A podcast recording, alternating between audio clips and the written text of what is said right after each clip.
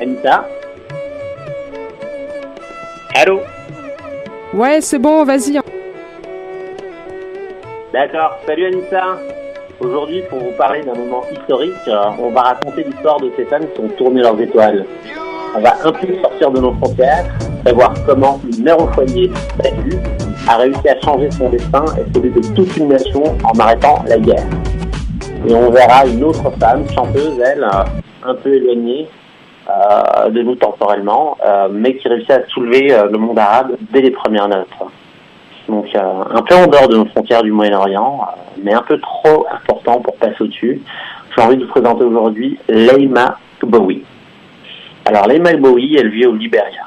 Le Libéria, c'est un pays fondé par d'anciens esclaves américains euh, avec des tribus autochtones, notamment les Crânes et les Manous. Alors Lema, elle, n'est pas si loin nous temporellement parlant, puisqu'elle est née le 1er février 1972. Et à l'époque, c'est encore la guerre civile euh, au Libéria. Et même si tout n'est pas tout rose, notamment dans sa famille, Leima est la petite dernière d'une famille de quatre filles et elle est plutôt chouchoutée. Elle grandit dans un pays qui est plutôt ouvert et multiculturel, euh, entre différentes tribus et descendants d'esclaves américains. Elle a donc un héritage culturel hybride. Donc euh, elle va à l'école elle est même la première de sa classe. Et elle prévoit d'aller à l'université et de devenir médecin. Ses bons résultats scolaires euh, lui octroient notamment une paix royale de la, part de ses parents, qui la laissent sortir, aller où elle veut, danser, et notamment avoir des amoureux. Donc euh, Emma, euh, elle a des amis de toutes les religions dans son quartier, de toutes les confessions. Euh, cependant, euh, le, le pays commence à être proie à des tensions un peu communautaires et des inégalités sociales très fortes, notamment entre les Libériens d'ascendance américaine et euh, les autochtones. Les, les autochtones, les crânes euh, qui ont des bons jobs et euh, les manos qui sont un peu les laissés pour compte. En 1989, un groupe de rebelles nommé le NPFL, mené par Charles Taylor, annonce qu'ils vont s'emparer du pouvoir et dégager les crânes du pouvoir. Donc la guerre civile va éclater et les gens commencent à se faire tirer dessus dans la rue. Lema, euh, sa mère et ses sœurs, terrifiées, vont les réfugier dans une église euh, en laissant tout derrière elles. La ville va être à feu à sang et euh, Lema, cette nuit-là, va comprendre que sa vie d'ado est finie et que c'est comme ça qu'elle va commencer sa vie d'adulte. Donc, euh, avec ses sœurs et sa mère, elle se retrouve à s'installer dans un campement provisoire pour réfugiés au Ghana. Donc, Lema commence à cette époque-là à se sentir de plus en plus observée par les hommes, et notamment l'un d'entre eux qui s'appelle Daniel. Donc, au départ, elle le trouve un peu bizarre et surtout intense, euh, mais lui fait plein de cadeaux euh, à elle ainsi qu'à sa famille. Et ces petites attentions viennent adoucir un peu la misère de son quotidien. Et en plus, euh, elle lui accorde un peu le temps d'un moment, la vie normale d'une jeune fille telle qu'elle la connaissait avant. Donc c'est tout naturellement que Lema va tomber amoureuse de Daniel. Mais très vite, Daniel va devenir jaloux et un peu violent. Donc et un jour, il va carrément la frapper. Donc euh, Lema euh, se dit que ça, c'est pas fait pour elle. Elle qui justement est une fille intelligente et très indépendante. Mais la vie, à ce moment-là, euh, choisit justement de lui envoyer un petit cadeau. Elle est tombée enceinte. Donc la guerre civile se durcit et Joshua naît en 1993. Et l'arrivée du bébé ne pèse pas du tout à son copain Daniel qui devient son mari et qui l'abat encore plus fort et abuse d'elle notamment. Donc Emma à ce moment-là va commencer à se sentir prisonnière, mais surtout euh, à cause de Daniel, elle va commencer à se sentir minable en dessous de tout. Elle qui justement voulait faire des études a été promise à de grandes choses. Donc elle va tomber, sombrer petit à petit dans la dépression et avec la guerre qui l'entoure elle tombe encore à nouveau enceinte. Donc un jour, euh, elle apprend que l'UNICEF, organisation caritative qu'on connaît nous aussi à Montréal, propose des stages d'apprentissage, notamment de travail social, euh, pour venir en aide aux victimes de la guerre. Que c'est un bon moyen de sortir de son quotidien et euh, de s'échapper. Donc elle va s'inscrire à ces stages malgré euh, l'humiliation que ça peut représenter pour son mari. Donc l'ironie du sort euh, frappe on va l'entraîner dans ces stages à gérer les violences conjugales faites aux femmes, notamment euh, dans les relations abusives. Donc euh, on l'envoie sur le terrain s'occuper dans un premier temps des réfugiés qui viennent du Sierra Leone. La majorité des femmes euh, de cette époque euh, venant du Sierra Leone ont été violées et mutilées. Et euh, pourtant, elle va faire face à des femmes combatives, fortes, et qui plaisantent entre elles et ont de l'espoir. Ce qui va redonner de l'espoir à mains. Et euh, ces femmes-là, le jour où Lema va partir, elles vont la remercier. Elles pour dire à Leima qu'elle a fait quelque chose que personne n'avait jamais fait pour elle, Leima les a écoutés. Donc Leima se rend compte qu'elle est bonne pour quelque chose. Et quand elle rentre chez elle, même si c'est de plus en plus dur avec son mari, elle ressort de là avec un but. Elle se dit que celle qu'elle était à 17 ans n'aurait jamais accepté cette vie.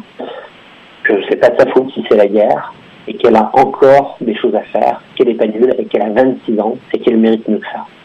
Et un jour, sans même se retourner, avec ses enfants sous le bras, elle va simplement quitter Daniel et partir. Elle se réfugiera notamment chez sa sœur. Donc elle va se jeter à cette époque-là corps perdu dans des missions de pacification qui consistent à redonner de la force aux victimes et surtout à les faire parler.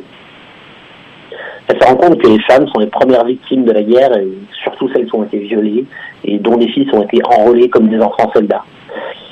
Euh, elle va faire des kilomètres et des kilomètres justement pour aller rencontrer ces familles et les aider, et notamment les écouter. Et chaque fois, pendant des heures et des heures assis en cercle, elle va entendre des femmes notamment qui racontent leurs calvaires respectifs. Elle est mal, ça va faire écho en elle. Elle va se sentir proche de ses familles. Donc, euh, même si l'éloignement de ses enfants pendant ses missions, c'est très dur, elle se dit qu'elle va retourner aux études, qu'elle va passer un diplôme pour avoir encore plus de responsabilités. De toute façon, elle est mis à apprendre et puis elle était très très bonne à l'école. Et dans le cadre de sa formation, on va l'assigner à la réinsertion des ex-enfants soldats. Les enfants soldats, c'est souvent des enfants qui sont drogués, perdus, violents, et ils sont traités un peu comme des parias dans tous les pays où ils sont. Tout le monde a peur d'eux. Mais Léna, elle, elle était à bonne école. Elle a quatre enfants, elle sait ce que c'est, et elle sait être autoritaire. Et elle sait surtout les calmer. Et un jour, elle s'envoie une conférence au Ghana où elle va rencontrer son alter ego, une fille très éduquée, qui s'appelle Thelma Ekior. Et ça va être un coup de foudre amical entre ces deux femmes. Et ensemble, elles vont imaginer un groupe d'action pour mettre les femmes au cœur des négociations de paix. Parce qu'on les oublie toujours. Et elles vont créer une association qui s'appelle le WITNET, Women in Peace Building Network. Donc, à sa sauce, en mélangeant ce qu'elle a appris, notamment dans les livres et sur le terrain, elle va mettre au point des exercices de, médiation, de confiance en soi et de reprise du pouvoir. Et alors qu'en dehors on tire sur les civils à vue euh, et qu'il y a des couvre-feux, euh, Lema, elle, va tracter justement pour son association euh, inlassablement. Elle est convaincue du potentiel des femmes si elles s'unissent et qu'elles travaillent pour fédérer euh, et faire la paix dans tous les pays.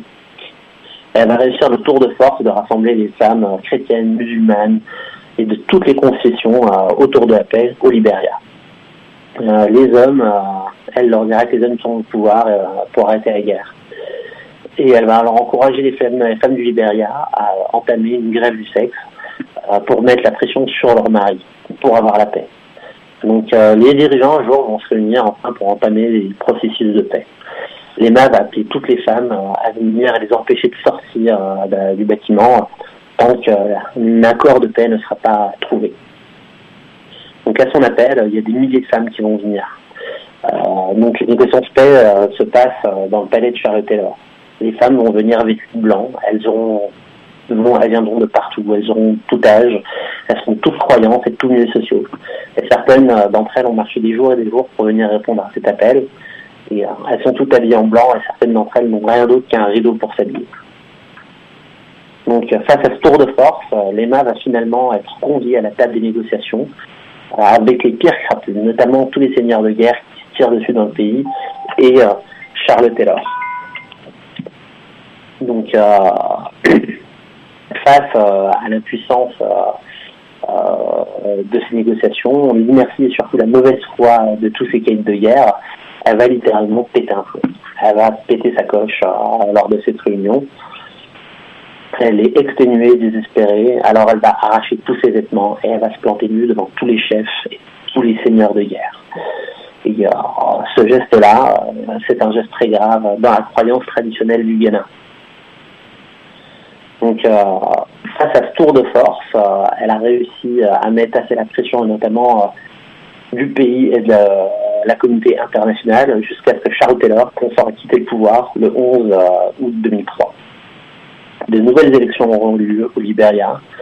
Et deux ans plus tard, donc Lema va se battre pour ces élections. Et, et grâce à son combat et grâce à ces élections, Notamment Ellen Johnson Sirleaf va être élue la première femme présidente d'Afrique. Et cette femme-là va demander l'extradition notamment de Charles Taylor pour qu'il soit rapatrié au Libéria, pour qu'il soit jugé pour ses crimes contre l'humanité lors de cette guerre civile. Donc Lena va partir peaufiner son éducation à l'université américaine. Euh, elle va refuser d'entrer euh, dans le gouvernement libérien. Elle se sent beaucoup plus efficace auprès de la population et dans la rue.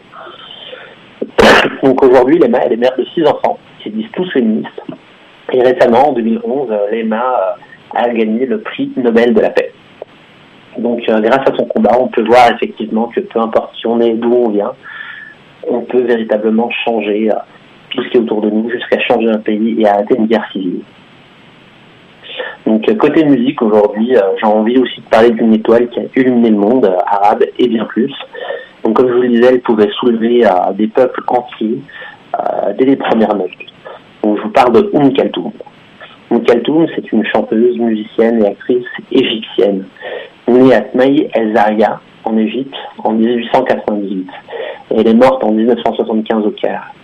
On la surnommait l'Astre d'Orient. Elle est considérée, même encore aujourd'hui, comme une des plus grandes chanteuses du monde arabe. Son engagement dans les œuvres caricaturales lui a valu le nom de la cantatrice du peuple, car elle va s'investir toute sa vie dans des œuvres caritatives en faveur des plus déshérités. En bonhomme de l'argent aux plus pauvres. Selon certaines sources, elle aurait aidé plus de 200 familles de paysans au cours de sa vie. Donc sur ses pas sur son propre argent. Donc tout au long de sa vie, elle va revendiquer ses origines paysannes. Et c'est son père euh, religieux qui chante lors de cérémonies de mariage qui va lui enseigner le chant. Donc son père, c'est euh, en enseignant d'abord le chant à son frère que Oum va découvrir sa passion euh, pour le chant. Et son père va très vite remarquer les talents de sa fille et la puissance de savoir et va lui demander de se joindre au son. Donc très jeune, la petite Oum va montrer ses talents, des talents de chanteuse exceptionnels, au point qu'à 10 ans, son père va la faire entrer, déguisée en garçon, dans une troupe de chèques qu'il dirige. Alors les chèques, c'est une sorte de boys band de l'époque. Très vite, euh, elle va devenir une icône nationale. Puis avec le temps, une icône internationale, saluée unanimement par la critique partout le centra. Euh, la diva, Maria Callas, va même dire d'elle qu'elle est la plus grande des cantatrices. Donc aujourd'hui, la version qu'on va écouter, c'est un peu un remix du goût du jour euh, par un label qui s'appelle Shaib El Shebab. C'est un petit label indépendant algérien qui a remixé le titre Yahdidi qui veut dire Mon amour. On va l'écouter tout de suite.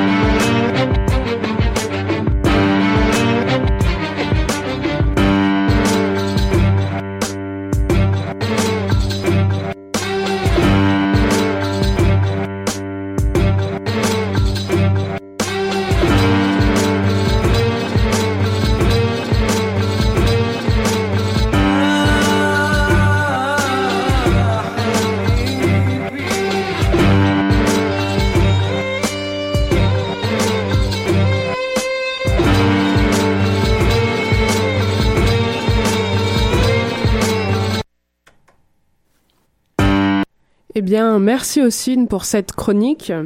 Euh, maintenant, c'est à mon tour et ça va être la chronique Ils ont osé, ou plus précisément, Elles ont osé.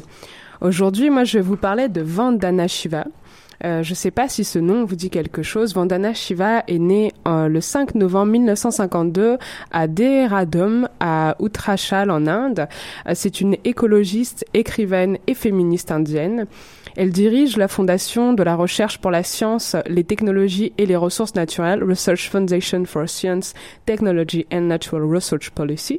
Euh, elle est euh, récipiendaire, c'est-à-dire qu'elle a reçu le prix Nobel alternatif en 1993. Et après avoir obtenu une licence en physique quantique, Vandana Shiva a poursuivi ses études au Canada, master de philosophie des sciences à l'université de Guelph, puis doctorante dans la même discipline, décernée en 1978 par l'université de Western Ontario.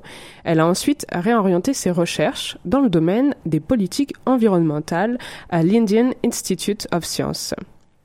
Alors Vandana Shiva, c'est l'une des chefs de file des écologistes de terrain et des intermondialistes au niveau mondial. Donc l'intermondialiste, pour ceux qui ne maîtrisent pas trop le sujet, c'est un mouvement international qui est né dans les années 80, principalement dans les pays du Sud, euh, notamment contre les politiques d'austérité imposées par le FMI, le Fonds monétaire international. Euh, c'est un mouvement qui ensuite s'est euh, globalisé à l'échelle mondiale. ça lutte notamment contre les effets dévastateurs de la mondialisation. C'est un mouvement qui revendique et met en avant les valeurs comme la démocratie, la justice, économique, la sauvegarde de l'environnement, les droits humains. Et c'est un mouvement qui, euh, qui a en vue de de maîtriser notamment euh, une, une, solidarité internationale, voilà, une solidarité mondiale. Donc Vandana Shiva, qui est l'une des icônes du mouvement intermondialiste, fait notamment la promotion de l'agriculture paysanne traditionnelle et biologique. Euh, en opposition totale avec la politique d'expansion des multinationales agroalimentaires et du génie génétique. Elle lutte principalement contre le brevetage du vivant et la biopiraterie. Alors, ce qu'elle nomme la biopiraterie, pour elle, c'est notamment le déni du travail millénaire de millions de personnes et de cerveaux travaillant pour le bien de l'humanité, à travers l'appropriation illégitime des connaissances traditionnelles des peuples autochtones sur l'usage des ressources génétiques, euh, sans leur consentement et sans le partage des bénéfices liés à la valorisation des ressources. Donc euh, la biopiraterie, excusez-moi, désigne euh, la privatisation du vivant et des savoirs traditionnels sur la biodiversité, notamment par le biais de brevets renforçant la mainmise et l'exploitation par les firmes pharmaceutiques et agroalimentaires. Donc dès les années 80, euh, elle, a, elle, a, très vite été active, euh, notamment sur le Narmada Bachao Andolan. C'est un mouvement qui signifie Sauvons la Narmada, euh, qui s'oppose à la construction d'énormes barrages sur les rivières de Narmada. Des barrages bouleversant notamment les écosystèmes et obligeant au déplacement des millions de paysans pauvres. Vandana Shava fonde l'association Navdanya, association pour la conservation de la biodiversité et la protection des droits des fermiers. Elle est membre du comité de parrainage du tribunal Russell sur la Palestine, dont les travaux ont commencé le 4 mars 2009. Euh, le tribunal Russell est le premier forum public à réunir des témoins, des experts juridiques, des journalistes, mais aussi des universitaires ainsi que des activistes pour parler de Gaza et du conflit israélo-palestinien. Donc Vandana Shiva a reçu le prix Nobel euh, alternatif en 1993, notamment pour avoir placé les femmes et l'écologie au cœur du discours sur le développement moderne, ainsi que le Grand Prix de la culture asiatique de Fukuoka en 2012. Vandana Shiva, c'est une femme engagée, devenue une référence dans la lutte pour l'environnement et la condition humaine, qui vont de pair, car euh, si nous ne sommes même pas capables de nous respecter entre êtres humains, comment pouvons-nous espérer un respect envers le reste des espèces et celui de la Terre? Activiste engagée, Vandana Shiva ne mâche pas ses mots pour parler de l'agriculture intensive. Voici ce que l'on peut entendre. Tout de suite, je vais vous passer un extrait du film documentaire de Colin Soro, Solution locale pour problème global.